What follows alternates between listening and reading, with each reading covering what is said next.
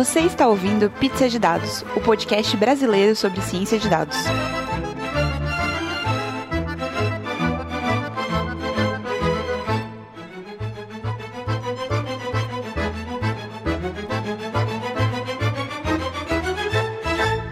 Oi, pessoal, bem-vindos a mais um Pizza de Dados. Eu sou a Letícia. Oi, galera, meu nome é Ricardo, tudo bem? Oi, eu sou a Jéssica. Eu sou o Gustavo. Estamos aqui para falar hoje de engenharia de dados. A gente trouxe o Ricardo para conversar com a gente sobre esse assunto, mas antes, pausa para os recadinhos. Bom, se vocês quiserem ficar por dentro de tudo que acontece no Pizza de Dados, além dos links que vêm aqui para o recado do mês, a gente também lançou um canal no Telegram onde a gente compartilha artigos, palestras e muito mais. Então, se vocês quiserem ficar por dentro de todas as novidades quentinhas, entre lá no Telegram, arroba Pizza de Dados e segue a gente. Segundo recado é que o Gustavo e a Jéssica vão estar na Python Brasil em Ribeirão Preto, que vai acontecer em outubro. Então, quem quiser trocar ideia sobre ciência de dados, sobre o pizza, ou aproveitar para pegar aquele adesivo do pizza, só ir lá e falar com eles. A gente também queria divulgar que o evento web.br vai rolar em São Paulo no dia 30 e 31 de outubro e eles estão dando desconto para o ouvinte do Pizza. Então, quem quiser participar, os nossos ouvintes têm 15% de desconto com o cupom Pizza de Dados. O link vai ficar lá no nosso site, então podcast.pizzadedados.com. Só entrar lá e se inscrever. A gente também quer deixar como dica de hoje um blog do R Ladies. Então a gente vai deixar para quem quiser saber mais sobre R esse blog muito legal. Mais uma dica incrível do Data Bootcamp. O Paco Natan, um dos grandes evangelistas de Data Science hoje, ele é diretor da O'Reilly e é ex-Databricks, fez uma apresentação muito legal sobre o passado e o futuro da inteligência artificial. Vale a pena conferir. O link está no nosso canal no Telegram e vai estar tá aqui no nosso site. Por último, agradecer o Data Bootcamp, nosso parceiro de longa data, por todo o apoio. E se você quiser aprender Data Science com profissionais de verdade, de qualidade, fica ligado, entre no databootcamp.com.br e fica ligado nos cursos que vão rolar. A gente vai ter Data Science para Todos em Brasília em setembro, Data Science para Todos no Rio de Janeiro em outubro e Data Science para Todos em São Paulo em novembro. Então aí, Brasília, Rio de Janeiro e São Paulo, fiquem ligados que tem Data Bootcamp pertinho de vocês. Ricardo, bem-vindo ao Pizza. A gente está muito feliz de ter você aqui. Eu, particularmente, conheci o Ricardo através do Data Bootcamp, é, vi seus cursos online sobre Big Data. Então, fala pra gente, se apresenta aí para todo mundo, quem você é, o que você faz e, claro, a sua pizza favorita. Oi, galera, tudo bem? Obrigado pelo convite. Bem, eu trabalho com engenharia de dados, com Big Data, assim, trabalho com grandes volumes de dados. Moro em Paris, trabalho uh, numa empresa chamada Critel e minha pizza favorita é quatro queijos. Na verdade, a pizza favorita aqui em Paris é até meio complicado, que aqui é a capital da pizza ruim, né? É difícil achar uma pizza boa em Paris. É, é, você acha todo tipo de comida boa aqui, menos pizza. Mas, enfim, quatro queijos é o que eu gosto, porque eles têm queijos muito bons aqui, então a combinação fica boa. É, quando em Roma, né? Quando, quando na França, coma queijo, né? É, pois é. É isso aí, da quatro queijos deve ser bom mesmo. Eu descobri que na, na França existem mais de mil tipos de queijo. Então você Cara, pode comer mais um queijo diferente todo dia por mais de dois anos e nunca repetir. Pois é. Não, e é difícil saber os nomes, é, é, complexo. Queijo aqui realmente é uma ciência, não é um troço para amador, não. Tá, mas fala um pouquinho mais pra gente sobre como é trabalhar com grandes volumes de dados, né? Como é que você chegou nisso Conta um pouquinho pra gente dessa história. Beleza, eu vou contar um pouco da minha história que talvez contextualize. Então, eu trabalhava na Globo.com, é, comecei lá trabalhando como desenvolvedor normal, mas fiz mestrado em processamento paralelo e tal, então sempre tive interesse nessa área. E aí eu entrei no time de Big Data de lá, eu era o dev lead de, do time de pipeline, né? A gente era responsável por toda a ingestão de dados, né? O dado chega das coletas das páginas e tal, quando o usuário vê uma página, quando o cara vê um, um vídeo, e a gente colocava esse dado disponível no HDFS ou no HBase, alguma coisa assim. E aí trabalhei lá por dois anos e pouco nessa função, e aí mudei para Paris, para uma empresa chamada Critel. Ninguém sabe como pronuncia bem esse nome, Critel, Critel, tem várias pronúncias, mas enfim, eu falo Critel bem abrasileirado. E essa é uma empresa que exibe publicidade online. Então, nós somos os chatos que quando você faz uma busca por um celular, a gente fica te atazanando, mostrando um celular que você ainda não comprou, porque então compra aqui com a gente, né? Aqueles caras chatos. O que me deixa um pouco conformado com essa indústria é que, no fundo, eles pagam a internet. Então a gente tem esse monte de ferramenta gratuita porque estão exibindo publicidade.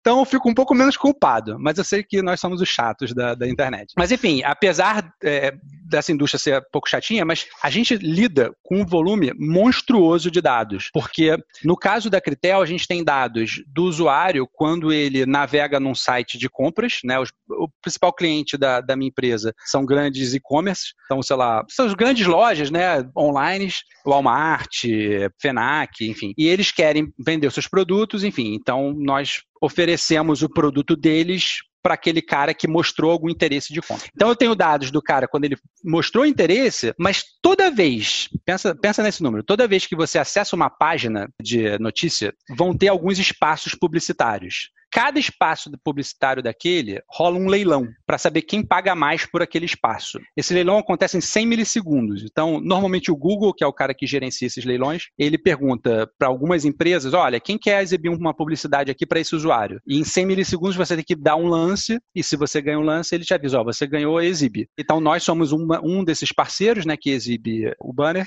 Então, imagina, para cada página que você acessa, acontece um leilão para cada espacinho publicitário. Isso para cada usuário na internet. Então, o volume de dados que a gente lida é da ordem de 9 milhões de mensagens por segundo. Então, a gente está falando de. É, imagina um banco de dados, imagina que? uma tabela. É, são 9 milhões de mensagens por segundo. 9 milhões de mensagens por segundo. Por segundo, é. Como se fosse uma tabela de, do Excel que crescesse a uma taxa de 9 milhões de linhas a cada segundo.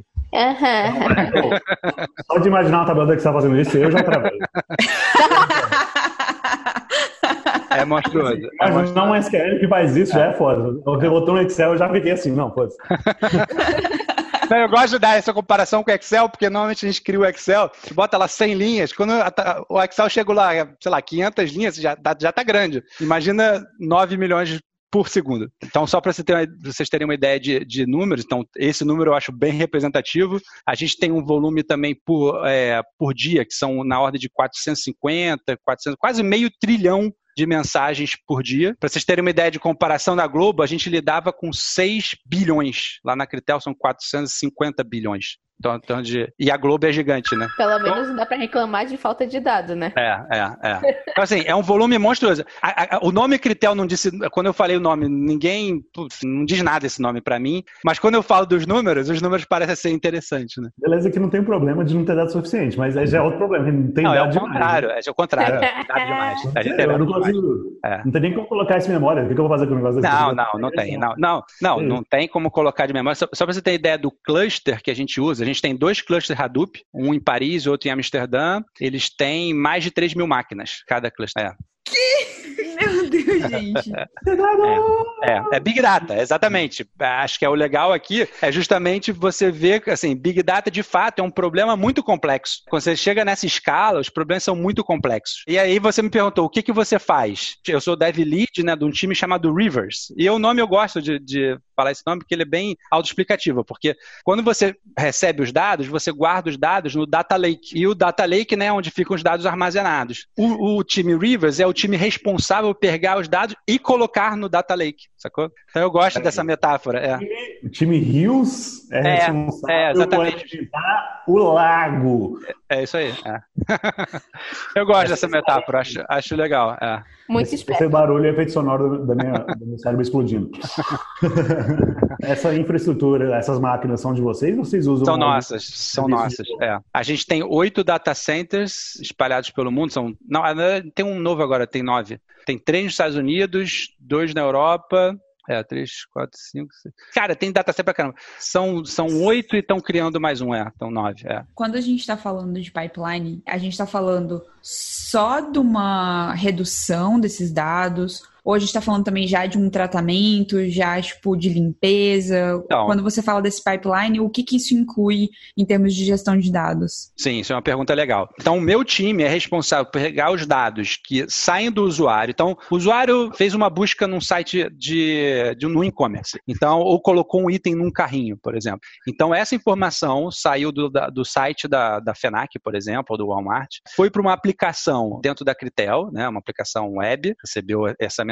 Essa mensagem, ela tem que terminar no HDFS, no, data, no, no lago, né, no Data Lake. E eu, o meu time é responsável por receber essa mensagem em algum lugar do mundo e colocar ela disponível no, em Paris ou em Amsterdã, né, que são os dois é, clusters Hadoop que a gente tem, disponíveis para alguém processar. Aí, respondendo a sua pergunta, a gente trata, essa mensagem inicialmente era em JSON, então o tratamento era mínimo, na verdade. A gente recebia a mensagem e guardava no. no a gente só particionava mensagem, a, a, os dados, dizendo assim: ó, esse dado representa a hora tal dos Estados Unidos, ou da Europa, ou da Ásia. A gente organiza os dados por plataforma, né, a gente chama. Então tinha só uma organização, não diria que seria que era um tratamento, mas mais uma organização dos dados, né? Um particionamento dos dados. É, agora, agora já tem um tempo, a gente já migrou boa parte dos nossos dados para um formato que tem esquema, né? Então a gente está usando o protobuf. Então quando o dado chega, a gente ele chega e a gente sabe que aquele dado pertence, é, ele feito por um esquema que define, ó, isso aqui é um inteiro, isso aqui é uma string, isso aqui é um float e tal, tal, tal.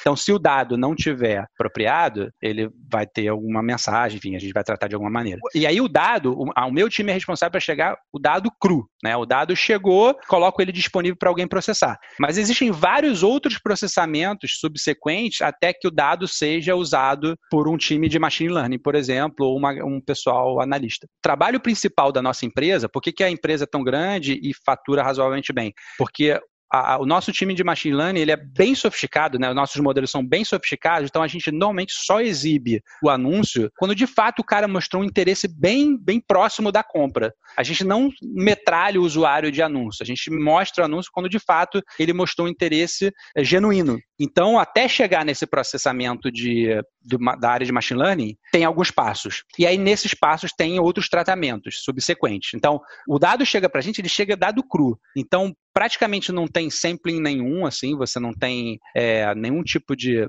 redução do dado, o dado chega inteiro, né? E aí depois a gente, no nosso caso, a gente tem muito interesse em saber o seguinte: bom, beleza, houve um, um, um leilão. Será que eu ganhei o leilão? Entre acontecer o leilão e ganhar o leilão são duas mensagens. Uma é, o Google perguntou, quanto você quer pagar por esse espaço? Aí eu falei, ah, quero pagar alguns centavos. E o Google depois falou, ó, oh, você ganhou o leilão. São dois momentos diferentes. Preciso fazer um join disso. Até o join é complicado.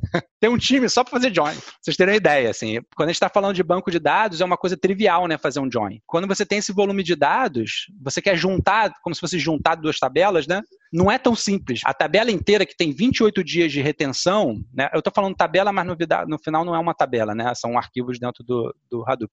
São 4 petabytes de dados com 28 dias de retenção. Vocês têm a ideia de volume. Então, é um troço monstruoso. Mas assim, é, você falou que o time Rivers é, é. faz o, o, dado, pega o dado cru e joga até o data lake, né? Isso. E que depois disso ainda existem outros tratamentos até Isso. você chegar de fato no time exato. de machine learning, de aprendizado de máquina. Esses outros tratamentos também são responsabilidade do time de vocês? Não. não ou não? Não. A empresa é grande, nós acho que tem uns 500 engenheiros ao todo na empresa. Então tem muita gente fazendo muita coisa. Eu sou o líder do time de pipeline até o dado chegar no, no Hadoop. Depois do Hadoop, todos esses outros passos, aí tem outros times, né? Eu posso falar dos outros times que eu conheço, né? Então, se tiverem curiosidade, eu posso falar, mas não é o meu time. O meu time, basicamente, ele é responsável por todos os clusters Kafka. E aí, a gente tem 17 clusters Kafka. Meu Deus. Entendeu? É. Eu, eu, tenho duas perguntas. A primeira é o que, que é protobuf, porque eu acho que não é todo mundo que escuta a gente que sabe o que, que é. Uh, e a segunda é, então, no caso da, da empresa que você trabalha, os times se dividem para poder cuidar da parte do, de partes do processo de engenharia de dados, digamos assim, né? Vocês Sim. cuidam de uma parte, tem outros times que cuidam de outras partes. Como que funcionou para fazer essas divisões? Desculpe, eu acabei falando protobuf meio atropelado. É, esqueci. Quando você define o seu dado, ele precisa ter um formato, né? Um formato textual que a gente está acostumado é o que a gente chama de JSON, né? Aquele formato do JavaScript, né? Mas tem outros, né? Tem XML e tal, que é o formato que o ser humano pode entender. Mas existem outros formatos que são binários, são formatos que a máquina trata com mais agilidade. Então, na hora que eu defino que aquele campo é inteiro, é, se eu defino um esquema binário para aquele formato, ele já consegue colocar o, o, inteiro ali, já consegue otimizar mais eficiência na, na, compactação, em diversos aspectos, né? Então, a pegada daquele dado, né, em memória ou na hora de transferir aquele dado vai ser menor. Tem várias, várias questões para aumentar a eficiência. Por outro lado, você não consegue olhar o arquivo e entender o que está escrito ali, porque é binário o que está tá sendo comunicado. Bom, existem mais de um formato. Então, tem Protobuf, tem Avro, é, esses são os dois mais conhecidos, né? Mas o Protobuf foi um formato definido pelo Google e, essencialmente, ele é um, é um formato binário, bastante eficiente para você transmitir dados de maneira binária. Então, tem alguns protocolos do Google que usam Protobuf, é um formato bem, bem conhecido, assim, bem usado. Em particular, com Kafka, ele não é. Kafka, eu também não apresentei, mas acho que vocês já falaram aqui em outros episódios, né? Mas só para recapitular, é a ferramenta que você usa como um grande buffer de dados, como um grande armazenador temporário de dados. Então, você quer se livrar da informação. Então, a minha aplicação ela quer se livrar da informação o mais rápido possível, porque senão estoura minha memória. Mas eu preciso de um cara que guarde isso para que alguém recupere esse dado e salve de forma organizada com calma. Então, o Kafka é o cara que está no meio do caminho, né? É uma fila distribuída, né?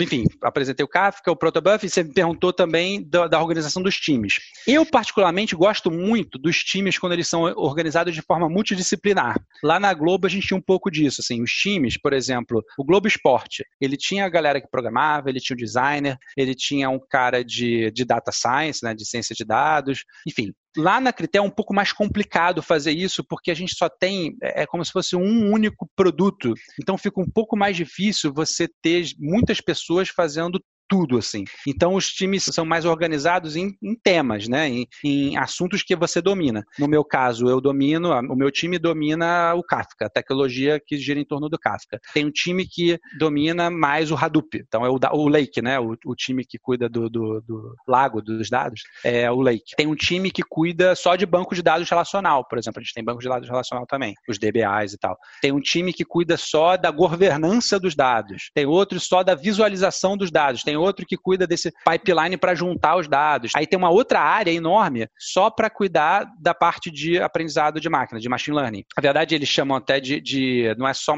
assim, é inteligência artificial, né? Na área de, de aprendizagem de máquina, tem um time mais responsável por uma parte mais de engenharia. Tem outros times mais numa parte de pesquisa. Isso é legal lá na minha empresa, que não é tão, eu não via isso é, no Brasil assim com tanta facilidade. A minha empresa é uma empresa, é, na verdade, ela é até tá até na, na, na bolsa, né? Tá na, de capital aberto, empresa privada, e, mas ela tem uma área de pesquisa enorme. Tem uma, uma galera da Sorbonne lá, tem uma galera assim, pesquisador, que o trabalho dos caras é ler paper o dia inteiro, e escrever paper, e testar paper, e só paper. O dia inteiro os caras ficam com uma coisa assim, bem alto nível, bem de, de pesquisador, entendeu? Então, assim, eu, eu não estava na empresa quando foram construídos esses times, mas eles foram mais ou menos sendo criados de acordo com a afinidade daquela tecnologia que você domina, né? Basicamente é essa ideia de como é organizado. Então ele é segue mais um modelo cascata, né? Assim, o dado entra, aí passa por um time, é, é transformado, passa para outro, é transformado é, mais um sim. pouco. É cascata no sentido do, do, de como, como você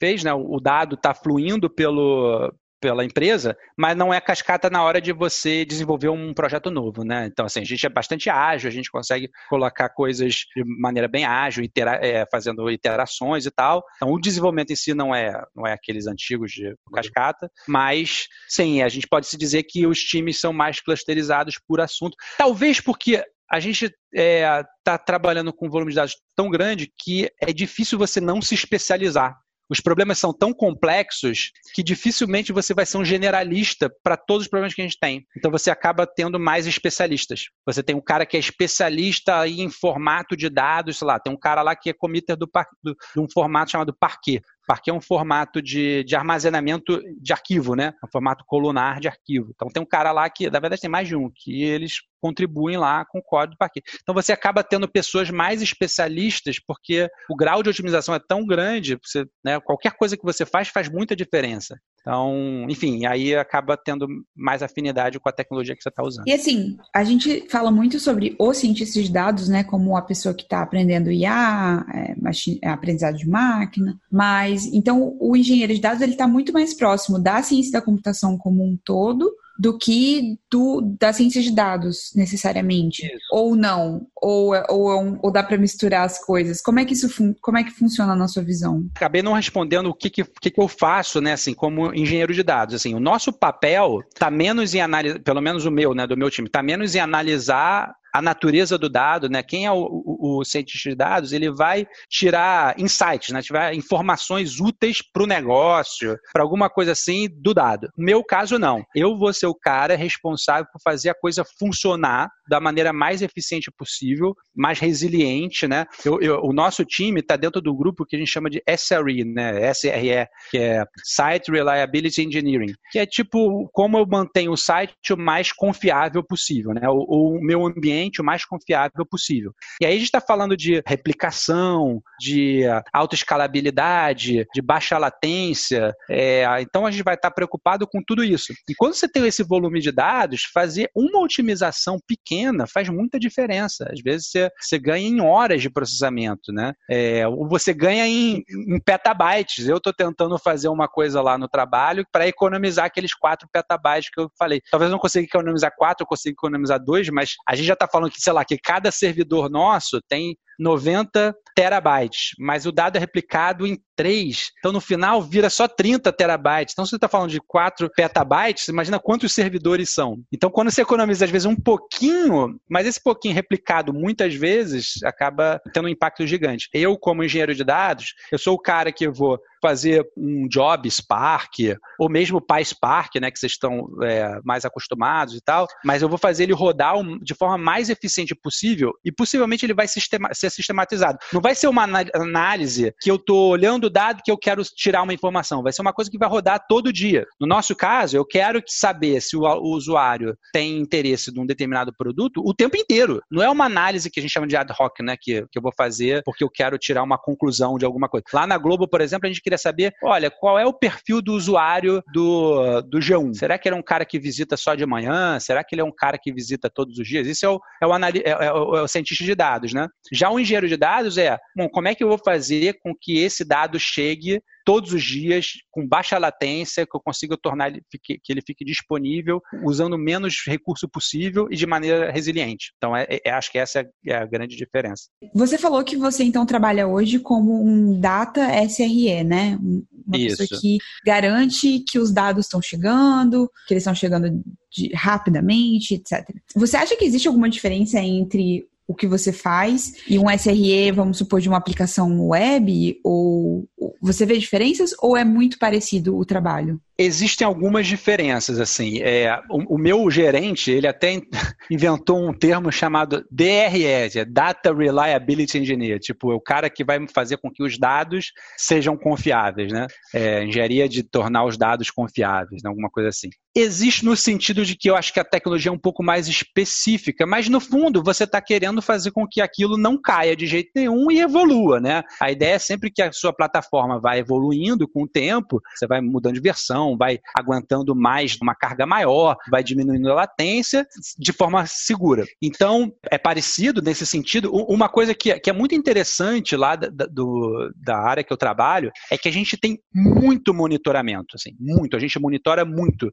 Que na Globo eu tinha, era bastante monitorado, mas na Critel é uma coisa assim é, impressionante. A gente monitora tudo, tudo, tudo, tudo, tudo. Então, quando acontece um incidente, ontem teve uma, uma coisa, a gente reiniciou os servidores, um cluster lá, e um deles ficou meio maluco, a gente resolveu rapidinho o problema, mas a gente não entendeu por quê. Cara, a gente tinha, a gente tinha uma quantidade de, de, de métricas para poder investigar, né, os logs, as métricas de cada servidor, as métricas de, de, da rede, as métricas, sei lá, de todos os componentes, né, em diversos aspectos. Isso é muito legal, isso é muito legal. Então, o cara, o, o engenheiro de dados, óbvio, ele, ele, tá, ele é responsável por construir mas ele é responsável por manter a coisa funcionando e muitas vezes ele vai ter que contar com, essa, com essas métricas todas, né, com essas medidas todas para poder entender o que está acontecendo para que não aconteça depois. Então lá, por exemplo, quando acontece um incidente, a gente tem um, uma reunião de post-mortem, né, que é, ó, já acabou, já resolvemos, mas e agora? Como é que a gente faz para evitar, para não acontecer de novo? Isso é até engraçado, vale esse parêntese. Teve uma, teve uma vez que a gente teve um, um problema grave, assim, foi a primeira vez que caiu tudo. Todos os servidores Kafka é, Ave Maria.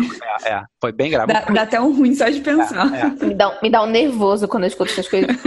Foi esse ano, foi em fevereiro, eu já era líder do time. É, foi engraçado, assim, engraçado e trágico ao mesmo tempo, porque tava tudo bem, sexta-feira, às cinco e meia da, da, da, noite, da tarde, claro. quase seis, a gente começou a ver os, os servidores começar a dar pau, caindo, caindo. A gente tem uma métrica de quando a partição tá, tá replicada direito e tal. Aí a gente começou a ver o negócio subir, subir, subir. E aí deu pau em geral, nos oito data centers, né? E aí, caramba e tal, começamos a investigar. E aí eles têm um, um procedimento, quando tem um problema mais grave, eles montam uma sala de, de guerra, né? E aí tem um, um time específico para lidar com incidentes, é o cara que faz todas as comunicações. Então, se eu preciso de ajuda de algum outro time, ele vai interagir com esse outro time e vai me deixar focado em resolver o problema. Então, o trabalho desse cara é me isolar de qualquer pessoa perguntando: e aí, resolveu? Tá tudo certo? E aí, tá, vai, vai demorar muito? Não, ele me deixa completamente focado em resolver o problema e qualquer comunicação que precisa, ele me ajuda a fazer e tal. Isso é, isso é bem legal. Que, que doideira! É, isso é bem legal. E aí, num desses momentos e tal, a gente já estava no final e tal, já estava resolvendo. E aí tinha um cara lá da área de negócio. Assim, na, na, não sei se é exatamente negócio, mas era um cara que sabia quanto dinheiro a gente tinha perdido em função daquele incidente. Ave Maria. Um cara, é, um cara que contava assim: ah, não, ainda tá na casa dos milhares de dólares, não chegou nos milhões e tal. Então, assim, você fica daquele. e aí, assim, então, ou seja, uma coisa que para de. No meu caso, a gente está no caminho crítico. Parou de funcionar, a empresa perde dinheiro quase que imediatamente. Uhum. Sobretudo nesse caso, a gente a estava fazendo o leilão, ou seja, a gente conseguia fazer o leilão, dizer, ó, quero exibir esse banner, mas depois a gente não tinha controle se a gente exibiu ou não, então a gente não podia cobrar. Então, ou seja, era o pior cenário. Você não estava ganhando e estava pagando. Nossa, é. eu tô sofrendo e nem foi comigo. É. Foram alguns poucos milhares de dólares, assim, né, nessa, nessa circunstância. Mas foram poucos, não foram muitos. Enfim, eu tô pensando então... aqui, então você não analisa o dado que tá chegando, mas você analisa muito dado sim, né? Sim, São sim, outros tipos sim. de dados, sim, mas ainda fica na análise. Sem dúvida. É. Isso é uma outra coisa legal, assim, tem um time lá que é responsável só por métricas. É observability o nome do, do, time, né? Como se fosse o time de observar todas as nossas ferramentas. E esse time, ele, eles vão usar o Kafka agora. A gente está num projeto para que eles possam usar. Então, a gente, como eu falei, tem 9 milhões de mensagens, mas são mensagens de negócio. São mensagens com valor para o negócio. Então, se algum usuário é, viu um banner, se o cara clicou, se o cara fez uma compra, coisas desse gênero. Mas agora vai entrar também no nosso, no nosso pipeline, no nosso fluxo, né? Vai, entrar métricas. Assim, se a gente perder uma ou outra métrica, não é tão grave, mas em compensação a latência é importante. Ou seja, se eu demorar 20 minutos para entregar a métrica, não, não posso, é um problema. Então, a latência acho que é um minuto, cinco minutos no máximo máximo para me acordar de madrugada, entendeu? Isso é uma outra coisa legal. Como eu sou da área de, do SRE, né, como eu falei, eu sou responsável por o, a plataforma rodando em produção. Então, se acontece algum problema, tem que ligar para alguém de madrugada, por exemplo. Então, a gente tem um regime de escala e eu tenho um telefone, tem um, tem um sistema de monitoramento todo automatizado, que se alguma coisa parou de funcionar e é crítica, esse sistema automaticamente me liga, né, de forma eletrônica, e aí ele fala, ó, deu pau nesse negócio negócio aqui e eu vou lá investigar, vou ver o que, que é. Então eles me pagam todo, sei lá, é uma, um regime de escala, né? Eles me pagam para ficar disponível para trabalhar. Para ficar de plantão. É. Igual o médico ficar de plantão no, no horário esquisito. É. Mas a vantagem é que se eu tiver que trabalhar, eu só preciso ter o computador e internet. Eu não preciso ir para o escritório, nada disso. Eu uso a VPN e já resolvo. Eu acho que é um pouco melhor que o médico. Pois é. Até porque ninguém merece ter que ir às quatro da manhã para o escritório para fazer um negócio que você poderia fazer em casa, né? Exato. É. E tem umas coisas legais do, do modelo francês, né? E agora não é mais Big Data, é assim, a França tem mil vantagens para o trabalhador. Então, tem uma coisa que é interessante, é que se eu for chamado de madrugada, eu não posso trabalhar, eu não posso ter dois é, expedientes com menos de 11 horas de, de diferença. Então, se eu for chamada meia-noite, eu só começo a trabalhar às 11 horas da manhã. Agora, se eu for trabalhar, sei lá, for chamada às 6 da manhã, se eu ainda estou de plantão às 6 da manhã, eu praticamente não trabalho, porque eu tenho que ficar 11 horas, então só 5 horas da tarde. Assim, eu tenho o dia inteiro disponível. Nada Pô, mais é justo. É. é, isso é muito bom, né? É, isso é legal, é, isso é legal. É. Porque você, você não descansa, né? Quando você tá, tá é. esperando receber uma ligação a qualquer momento. Né? É, é.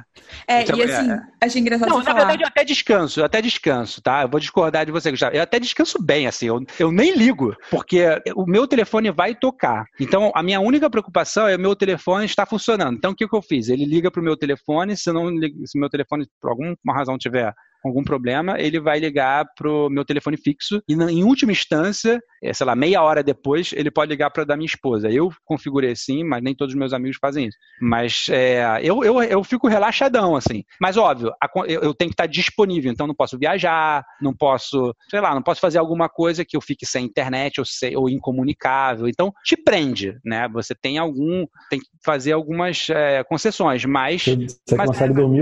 Ah, pô, durmo fácil. ainda, ainda, ainda, durmo melhor quando não toca, porque eu ganho de graça, assim, ganho, ganho sem fazer nada, né? Trabalho, é, não trabalho e, e, recebo a grana da. dia pra dormir, né? Então, é o melhor cenário. Eu acho que de tudo que você falou, o que mais me impressionou foi que você ainda tem telefone fixo. Não, isso é engraçado, assim, eu não uso o telefone fixo, óbvio, assim, é, mas vem no pacote da, da, da, internet, aí foi, acho que nem, nem sei se dá para tirar, e eu uso para falar com o Brasil, eu consigo falar à vontade com o Brasil, então é, para isso é de fato uma, uma, uma vantagem. Ah, sim. Fora isso, não, é, fica... Aliás, eu uso tão pouco que quando me ligo, me ligam, eu praticamente não atendo, porque não vai ser para mim, vai ser alguém que ligou errado. Mas é, fala um pouquinho mais sobre como funciona essa questão dos dados estarem vindo o tempo todo, né? Ah, até porque normalmente quando a gente trabalha com tutoriais, tentando aprender, os cursos normalmente focam em datasets já montados, né? Ou que já foram capturados e colocados no banco de dados. Como é que funciona essa, essa coisa do dado estar tá sempre vindo o tempo todo, né? Ah, não, não tô nem considerando os 9 milhões de dados por segundo, mas é, não, isso é uma questão, constância. É uma questão legal. É, a gente, bom, o cara que está trabalhando com, com aprendizagem de máquina, né, com machine learning, ele, em geral, ele tem que iterar várias vezes no dado. Então, eu preciso, eu preciso entregar o dado para ele de tal forma que ele consiga é, é, processar os dados né, várias vezes. Às vezes o cara está fazendo uma matriz e aquilo ali fica rodando, rodando em várias iterações. O dado, quando está chegando, ele não é tão útil para esse cara, porque ele tem que passar pelos dados diversas vezes. Né? Então eu entrego o dado para ele organizado em dia, hora, plataforma, né? ou seja, se é dos Estados Unidos, se é da Europa ou se é da Ásia, que é o que a gente chama de plataforma. Então eu sempre vou estar tá entregando o dado e eu aviso para ele: ó, o último dado disponível, tem, a gente tem um, uma espécie de um protocolo né? A gente tem um arquivinho lá que diz, ó, o último dado disponível é esse aqui. Na verdade, o cara pode usar os dados de diversas maneiras. Ele pode usar o Spark, tem Hive também, é, tem um, uma outra tecnologia chamada Presto. Esses dois são tipo bancos de dados. Você pode rodar SQL neles, né? E aí, nesse caso, a gente tem um, uma, uma espécie de um meta banco de dados só para dizer qual é o estado dos dados. Ou seja, qual é a última hora disponível, qual é a primeira hora disponível, qual é o formato dos dados, enfim, a gente tem uma meta-informação sobre os nossos dados. Para esse cara, o dado é útil que ele esteja no Hadoop. Mas tem vários outros casos de uso que o dado seria interessante processar o dado assim que ele chega. Então a gente tem alguns casos assim, por exemplo, é, a gente tem um, um mecanismo lá para detecção de fraude. Então, de, detecção de fraude, você tem que reagir o mais rápido possível. Né? Você percebeu que tem um,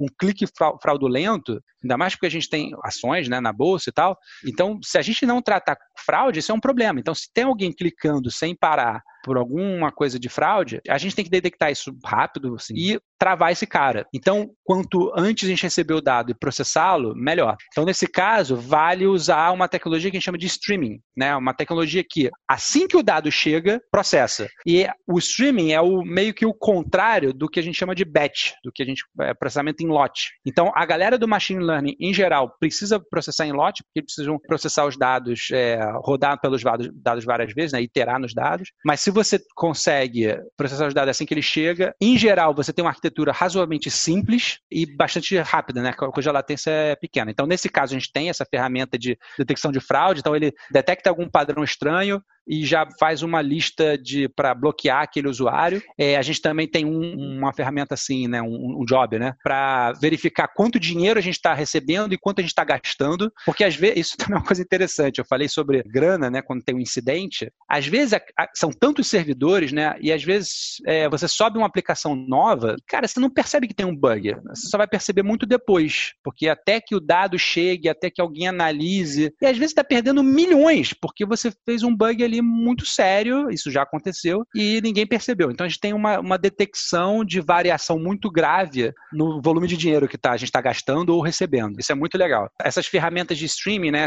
esses, é, esses jobs de streaming, eles vão processar o dado assim que chega. E esse acho que é um assunto bastante quente na indústria, porque a gente fala muito de processar o dado.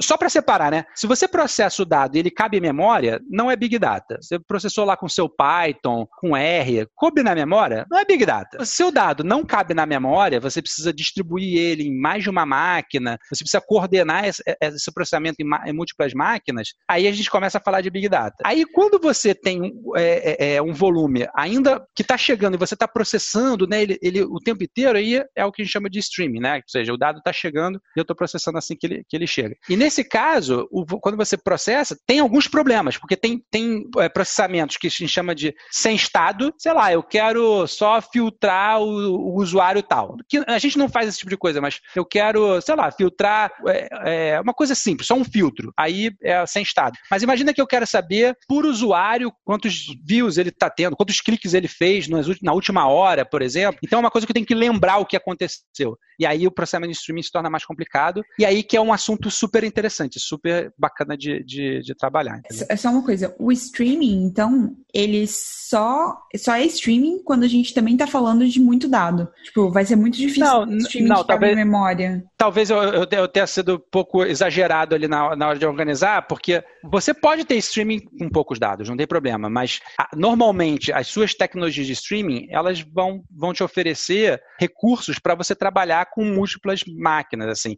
Você, se você botar uma fila lá, um, um, serviço de fila, e ficar recebendo os dados da, da fila e processar, você está fazendo streaming. Mas no nosso caso, a gente tem, no meu caso, sei lá, eu tenho 50 servidores, para cada cluster, né? 50 máquinas rodando Kafka. É, cada, cada máquina tem vários pedacinhos do dado, que a gente chama de partição dos dados, né? Partição do seu top. Então, quando você processa isso, você não vai conseguir um computador ler tudo isso de uma vez só. Você também vai ter que processar em múltiplos computadores. Então, esse, todo, toda essa engrenagem, toda essa engenharia, fazer isso tudo funcionar, você precisa de um framework, de alguma ferramenta que te ajude a, a simplificar a sua vida. Por exemplo, eu quero, no caso lá do, do, do dinheiro que a gente está recebendo, né? Da, da, da, do faturamento. Eu, a gente gente faz o faturamento, acho que a cada cinco minutos, a cada minuto, ou seja, quanto grana a gente está gastando ou recebendo a cada minuto. Então eu tenho que guardar uma janelinha de minuto a minuto e fazer uma, uma redução para saber, ó, gastei tanto, é, ganhei tanto, não teve nenhuma maluquice no meio do caminho.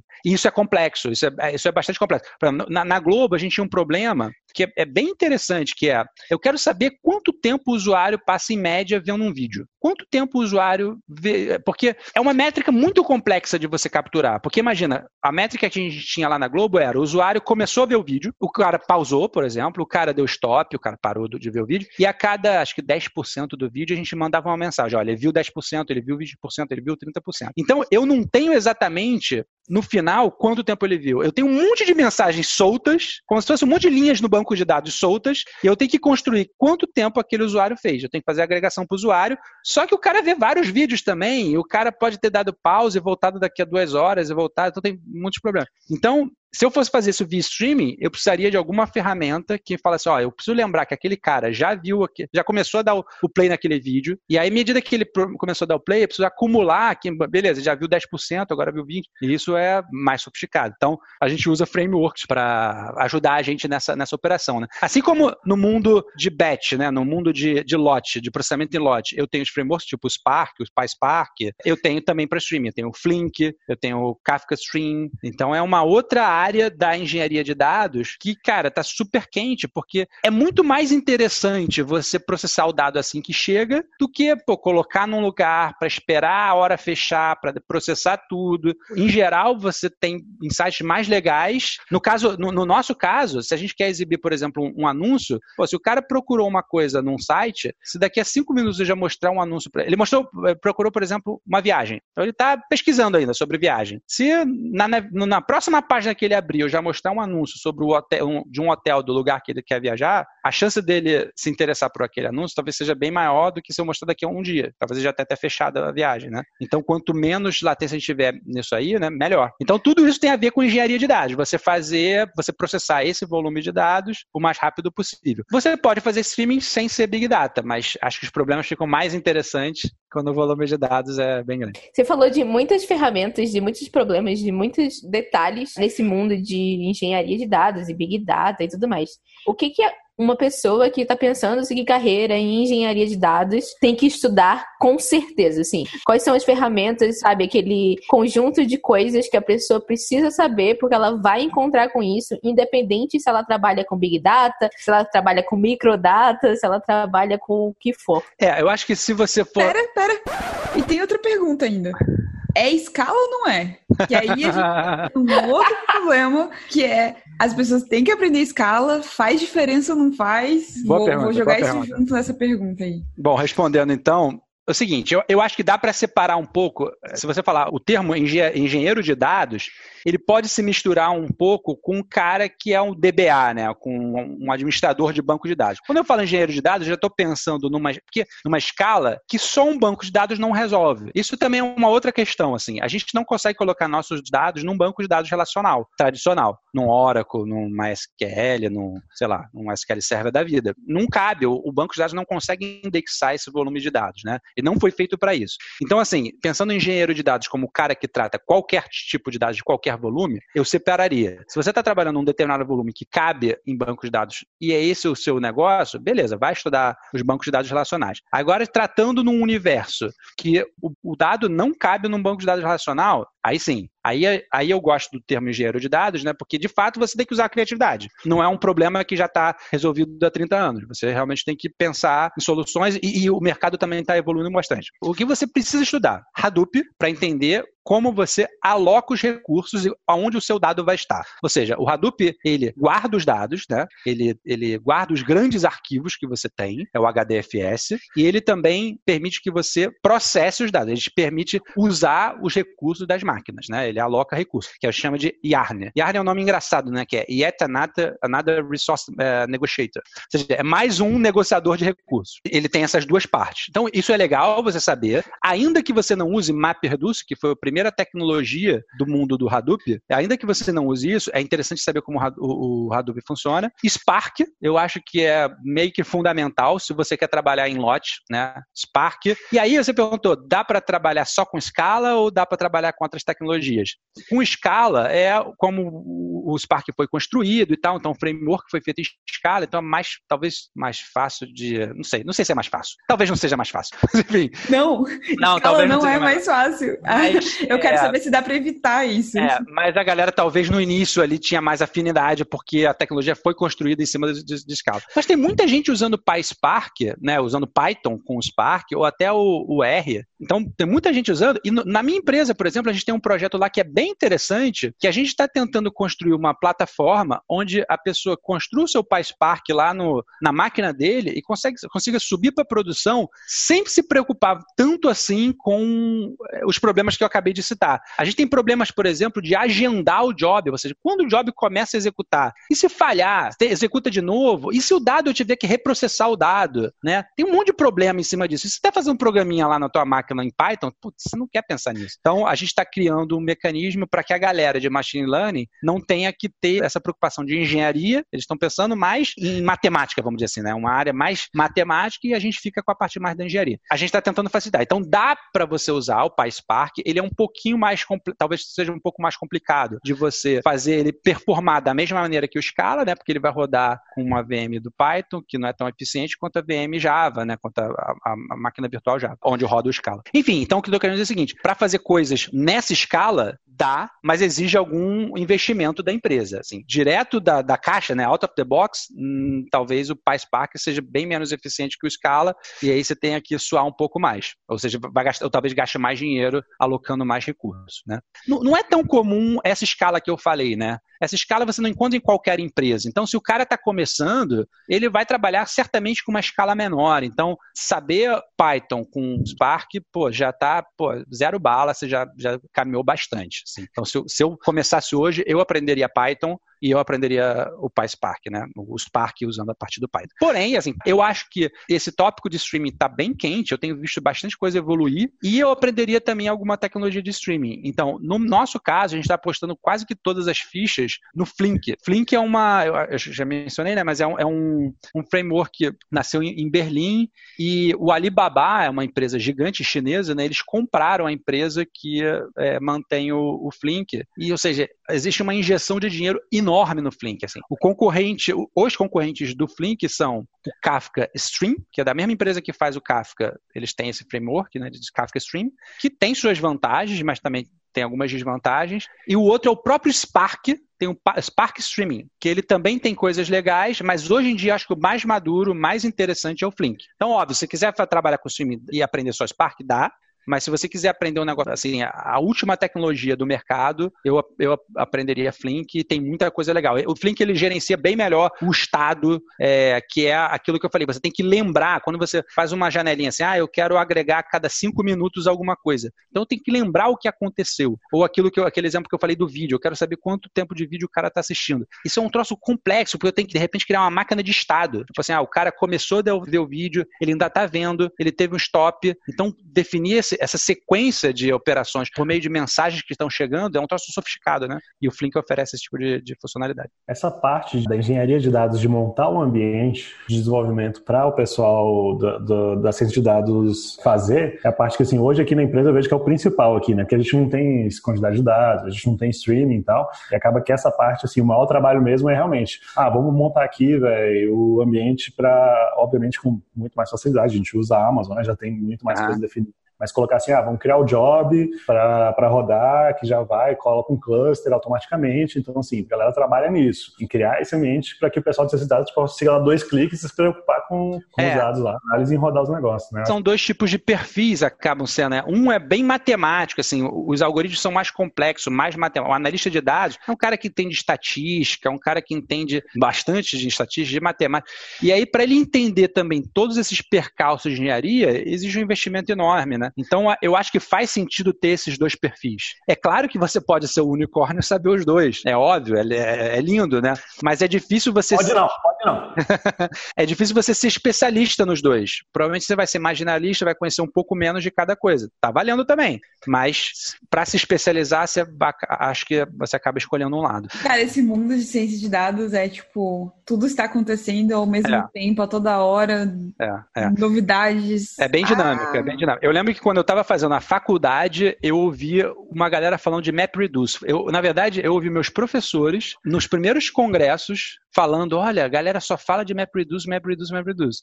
E eu nem lembro que ano era, já faz tempo isso. Aí, quando eu fiz o meu mestrado, eu fiz usando MapReduce com Hadoop e ainda não se falava de Spark. Não existia Spark na época. Aí depois só se falava do Spark e o Spark Streaming, e agora vem outros frameworks de streaming. E aí o Flink também faz batch. É um negócio muito dinâmico, é muito dinâmico, assim. É um negócio que passa dois anos, muda o mercado inteiro, né? Isso é impressionante. É impressionante. E outra coisa, banco de dados é uma, é uma coisa fundamental para ser estudado quando você está querendo virar um engenheiro de dados ou uma engenheira de dados? Os conceitos de banco de dados são fundamentais. Talvez não o conhecimento do banco de dados na operação, a não ser que você queira trabalhar com isso. Então, assim, eu não preciso saber como reindexa uma tabela no Oracle, sei lá, eu faço alguma, alguma operação de manutenção num banco de dados. É fundamental que eu saiba o que, que acontece quando eu faço um join. O que, que acontece quando eu faço uma agregação? Qual é o custo daquilo? Isso, isso é, é, é, importante, assim. Eu, quando comecei a trabalhar, trabalho já há muitos anos, né? Eu aprendi lá na faculdade análise assintótica e tal, você saber a, a complexidade de um algoritmo e tal. Fazer, putz, isso não serve para nada. E não serviu por muitos anos realmente. Aquilo ali foi um conhecimento que eu não usei. Hoje em dia, é fundamental. Porque se eu faço um algoritmo, sei lá, log n, e o outro cara faz n ao quadrado, cara, a diferença nos tempos de execução vai ser, vão ser absurdas. Absurdas. Talvez um nem rode e o outro rode. Então, saber isso é fundamental. Então, saber o ter o conhecimento que, é, de banco de dados, dos fundamentos de banco de dados, é fundamental. É, é mais uma questão de, de saber o custo da, das consultas, né? Assim, é, saber escrever é. o custo menos. E, só para o pessoal, só para inteirar o pessoal, está falando da, da anotação anotação Big O, né, que é grande O, que é sobre a complexidade do, do dos coisinhos que você está fazendo. Isso. Ô, Jéssica, a complexidade. Tentando ajudar aqui. a complexidade dos coisinhos que você está fazendo. As coisinhas das paradas do negócio. Complexidade de algoritmo é uma coisa que, que machuca bastante o estudante quando ele está ali na, aprendendo. É, não é fácil de calcular, dependendo do algoritmo, não é fácil, mas faz toda a diferença. Então, é basicamente aquilo que diz o quão eficiente é o seu código. Seu código ele está usando uma ideia interessante que torna é, a solução do seu problema eficiente ou não. Tem problemas que são muito complexos, tem problemas menos e tal, e aí faz muita diferença, faz muita diferença no resultado final. Não, você tem noção, o, que eu, o pouco que eu sei desse negócio, eu aprendi um daqueles livros que tem uns ratinhos, saca? E aí ele ensina com desenho. Sem brincadeira, não, sem brincadeira. Eu nem terminei de ler o livro. É, eu tô aprendendo agora, ainda nem terminei de ler ainda. Os ratinhos lá e vai aprendendo com desenho e não. Não, pode ser bem complexo. Eu lembro que eu estava na faculdade, já no mestrado, um professor meu estava fazendo a complexidade de um algoritmo lá, acho que é um algoritmo randômico, então assim. E uma hora o cara saiu com uma série de Taylor, assim, um negócio com derivada, com não sei o que. Eu falei, cara, se eu tiver que fazer isso, eu nunca vou conseguir. derivada integral, eu aprendi, mas tá num lugar do meu cérebro que, assim, encostado, arquivado, sabe, que dificilmente eu vou conseguir é, recuperar. Série de Taylor é um anjo. Manja? Muito no meu mestrado, sofri muito. pois é.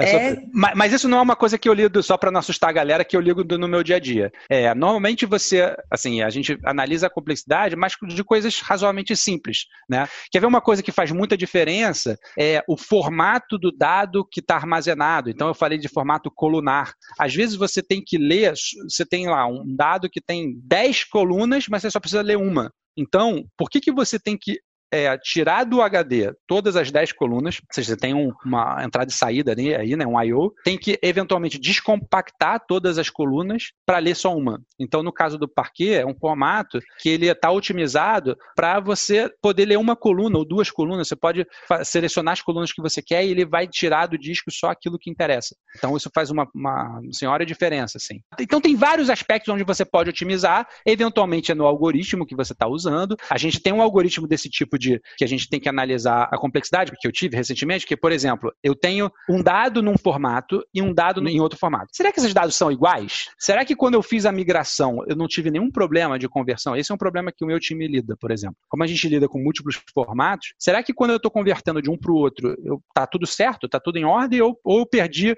alguma precisão, ou perdi algum campo que eu nem vi? Então a gente tem é, é, esses testes de não regressão, né? Para saber se o dado é o mesmo, por exemplo. E nesse caso, você tem que fazer lá uma comparação entre duas listas, que é um problema bastante simples, qualquer aluno de, de, de faculdade no, nos primeiros períodos vai, vai fazer. Mas você tem que fazer de maneira mais eficiente possível, porque justamente se você não fizer tão bem, vai demorar muito, vai ou vai usar muito recurso. Acho muito interessante. Eu estava vendo um framework, o pessoal criou uma lib, né, em Python, é Great Expectations que chama, vou até colocar o link lá depois, que faz exatamente o teste dos dados em batch, né? Eles ainda estão trabalhando para fazer em, em streaming, né? Ah, legal. Aí, o, o, que eu achei interessante é porque também muitas vezes quem que determinar como é que vai chegar o negócio é o, é o cientista de dados, né? Então, assim, digamos que ele bota o modelo em produção, ele tem que falar para você ó, só me manda esse tipo de dado aqui que eu aceito, esse modelo aqui não aceita esse tipo de dado e tal. E essa, esse Great Expectation, dessa essa lib, né, ele tenta exatamente fazer essa, essa comunicação dos dois times, que aí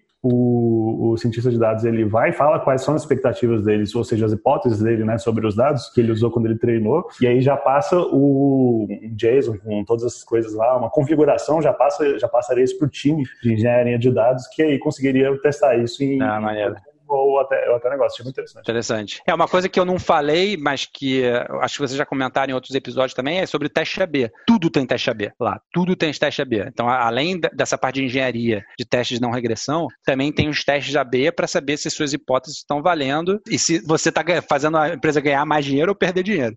Não tem nada que vai para a produção dizendo assim, ah, eu acho que isso vai melhorar, vamos ver. Não, não tem acho. Tem que provar e aí tem teste AB offline e online, dependendo do problema que você tem. E os caras tudo, isso eu não trabalho direto com isso, mas eu conheço o pessoal, mas tudo tem teste AB, é impressionante. Louco. Gente, o papo tá muito bom, mas infelizmente a gente vai ter que ficar por aqui. Ah. Ricardo, a gente gostou muito que você veio aqui falar com a gente sobre um volume tão grande de dados. Eu realmente não tinha noção de que isso era possível, eu acho. É muito dado, meu Deus do céu. É, bastante. É. É, mas a gente eu gostei, eu particularmente gostei um monte, aprendi um monte de coisa. Tenho já mais um monte de, de coisas para estudar. Última pergunta, porque essa é para mim. Tem que aprender regex, expressões regulares. Nossa, eu dei. Você perguntou tantas aulas. Eu, eu, eu, morava no Rio, né? E eu dei aula durante 10 anos num instituto lá chamado Infinet. E eu dei tantas aulas de regex que, assim, eu sei regex, assim, na ponta da língua, porque eu, nossa, ensinei muita gente regex. Não é assim, eu acho que regex você tem que aprender pra vida. Ai, não, não fala isso. Se você for médico, acho que você tem que aprender regex. porque tem tantas ferramentas que usam expressão regular, tantas ferramentas que eu acho que, que é importante. No meu dia a dia, é, é talvez eu, eu sofreria se eu não tivesse regex. é. é meu calcanhar de Aquiles, eu tenho tanta dificuldade. Depois eu posso, posso te ajudar, porque eu, eu lembro que assim, eu ensinei muita gente a, a, a como usar a expressão regular, e a galera saía, não saía desesperada, não, saía com conhecimento razoável, assim, conseguia fazer coisas razoáveis. Por exemplo, é, o meu, o meu teste final era a expressão regular de um e-mail. Você queria validar se o e-mail era, era válido ou não, que é uma expressão regular bem chatinha, e a galera fazia. Então, dá pra aprender. Esse aí tá pronto, só botar no Google você acha assim. é, então, olha, isso dá pra colar. É, não, mas amanhã, amanhã que eu faço? Toda vez que eu tenho que escrever um regex, eu boto no Google regex, e aí eu entro no regex 101, regex 101, One ou no Regex Paul. E aí lá tem uma cheat sheet e, dá, e aí eu coloco e, e dá para testar. Só que você escreve o Regex e ele testa para você e fala qual é o retorno. É só assim que eu faço. Não, eu uso o Regex R. É regexr.com, se não me engano. Mas, gente... Pô, galera, vamos fazer um, então, um episódio de Regex. Eu ensino lá para vocês. Sim, porque sim. dá para aprender, não é, não é... Se você entende, assim, os principais operadores, cara, você depois monta. Talvez seja um pouquinho mais complicado de decorar, mas como vocês estão usando o tempo inteiro, vai, vai aprender. Cara, lembro trabalhando no Serenata com o Kuducos, Kuducos escrevendo uma regex gigantesca de cabeça. Eu olhava aquilo e falava, gente, sem é. Não, porque isso aqui, ó, é só colocar um parênteses e um ponto de interrogação, e um asterisco, e 35, e um cachorro, e um camelo. Eu não, eu não sei isso. Não, eu, eu, dizia também isso para os meus alunos. Você nunca pode olhar a expressão regular de longe. de longe ela assusta. Você tem que olhar assim, símbolo por símbolo. De longe dá medo. É, é talvez essa seja a melhor dica. Tá certo. Então voltaremos para um, um episódio com o Ricardo ensinando a gente é, Regex. Bom, é, muito obrigada, Ricardo, pela sua participação. Prazer. Foi muito legal. É, espero que os nossos ouvintes aí tenham gostado. Para quem gostou, o Ricardo tem um curso no YouTube, né? De isso. Na verdade, um curso, eu, na verdade, a ideia desse curso era, um, era, era ajudar a galera que está começando. Eu confesso que eu gostaria de contribuir bem mais, assim, eu faço vídeos de vez em quando, chama-se Curso de Big Data no, no YouTube, no nome bem fácil de achar, procura Curso de Big Data, provavelmente vai estar ali nas primeiras posições, e, e, é uma introdução a Big Data, eu explico o que é Big Data, eu falo um pouco também como Big Data funciona na prática, e aí eu falo de Spark, mas eu quero falar outras coisas, eu quero falar de Kafka, que é onde eu sou especialista hoje em dia. Quero falar de streaming, tem vários assuntos que eu quero falar lá, então tem vários vídeos pendentes para fazer. É, eu confesso que ele não está tão ativo, mas o conteúdo que está lá, ele ainda é bem atual, assim. A galera curte bastante, todo mundo que assiste aprende alguma coisa. Então vale a pena. Se está começando, vale a pena. Então fica a dica aí pro pessoal, a gente vai deixar os, os, links na nossa página, que tem todos os links, então tudo aqui que a gente falou, todas essas um milhão de ferramentas e, e palavras, etc., vai estar lá no nosso site, entra pizzasdedados.com, você consegue conferir tudo e continuar estudando. Bom, é isso, pessoal. Muito obrigada e até a próxima. Tchau. Tchau. Tchau. Tchau. Você acabou de ouvir mais um Pizza de Dados. Você pode encontrar mais episódios no iTunes ou em seu agregador favorito. E nos seguir no Twitter em arroba pizza de dados para mais novidades quentinhas. Tchau!